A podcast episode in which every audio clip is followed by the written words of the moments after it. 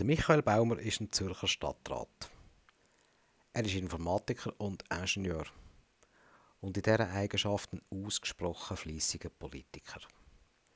Er ist immer bereit, gute Kompromisse zu suchen und auch zu schliessen. Nur ist er leider ein bisschen zu wenig Megafon. Dass er Informatiker ist, lässt aber auch eine Brücke. Wir können nämlich mit Podcasts arbeiten. Gelegenheit, Michael Baumer zu hören zu Themen, die sehr politisch sind oder auch brandaktuell und manchmal auch nicht so speziell. Und das eine oder andere Mal auch einfach nur persönlich. Mein Name ist Marc Sachser und ich freue mich sehr, heute mit dem Michael mich zu unterhalten über eines der Kernthemen von seinem Departement, nämlich ausgerechnet Ökologie. Michael, du hast letzte Woche einfach so 200 Millionen an der Urne geholt.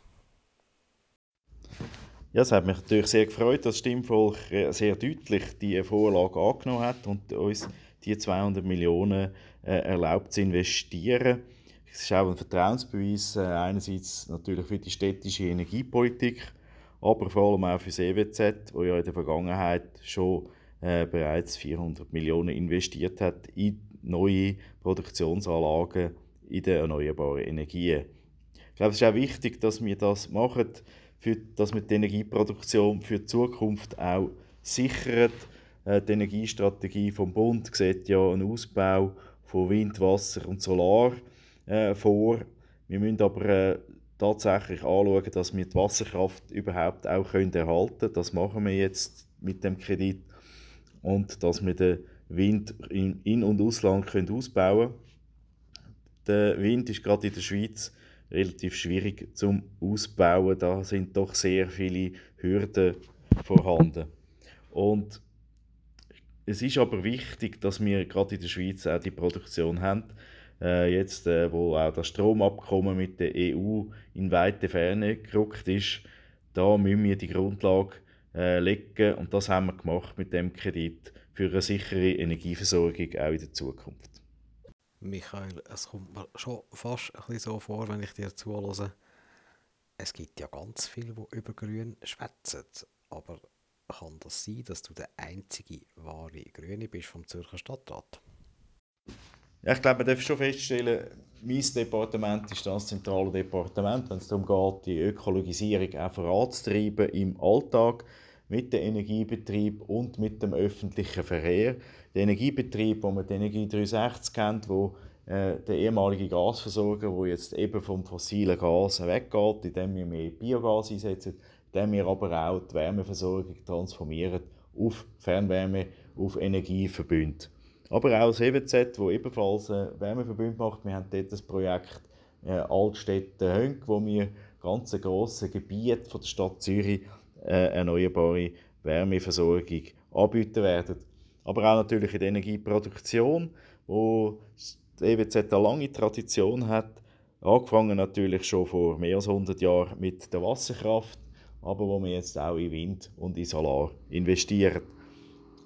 Und der öffentliche Verkehr möchte ich tatsächlich auch hervorheben, wenn es um Ökologie geht oder Dekarbonisierung jetzt vor allem, ist der öffentliche Verkehr zentral. Also ich meine, der Verkehr hat einen von der, ist also einer von der zentralen Treiber vom CO2-Ausstoß. Wenn wir dort etwas erreichen wollen, müssen wir die Leute dazu bringen, auf den öffentlichen Verkehr umzusteigen. Und aus meiner Sicht schaffen wir das am besten mit einem attraktiven öffentlichen Verkehr, was für mich heißt ein dichte, dichtes Netz, aber kurze, auch kurze Reisezeiten und vor allem auch eine große Pünktlichkeit. Ich glaube, das sind zentrale Voraussetzungen und da ist die VBZ sehr erfolgreich unterwegs. Wir haben mit Zürich eine Stadt, die eine der weltweit höchsten Anteile vom öffentlichen Verkehr am Gesamtverkehr hat.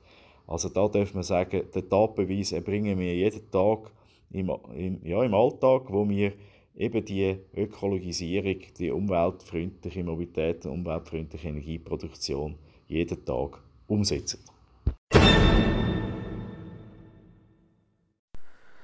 Michael, ein Themawechsel. Wir bleiben zwar bei Umwelt und auch bei Politik. Jetzt hat aber doch am letzten Wochenende bei allem Respekt eine Vorlage noch mehr interessiert und vor allem über die Stadt Zürich hinaus noch viel mehr interessiert, nämlich das CO2-Gesetz. Du hast dich dafür eingesetzt, öffentlich engagiert, in einer sehr mehrheitsfähigen Position.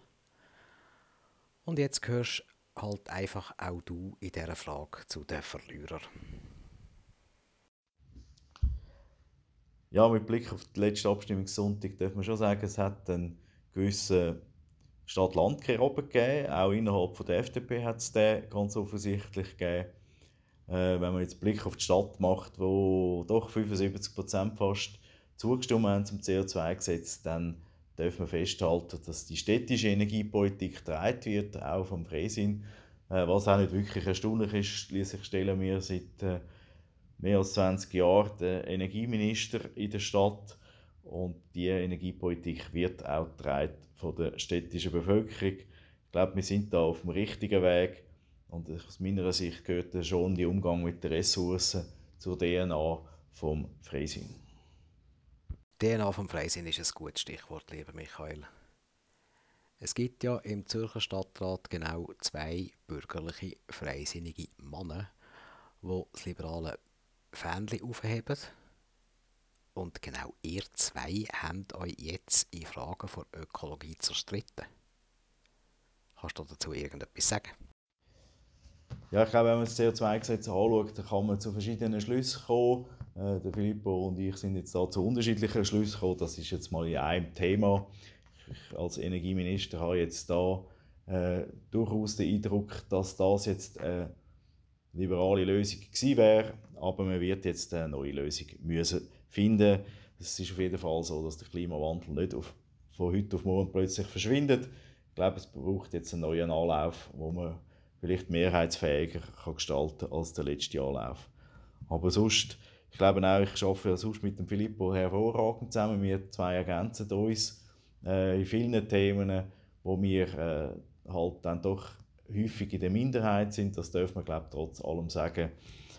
Aber ich glaube, wir können, da, wir können unsere Themen einbringen in den Stadtrat und werden auch gehört, wenn wir konstruktive Vorschläge machen.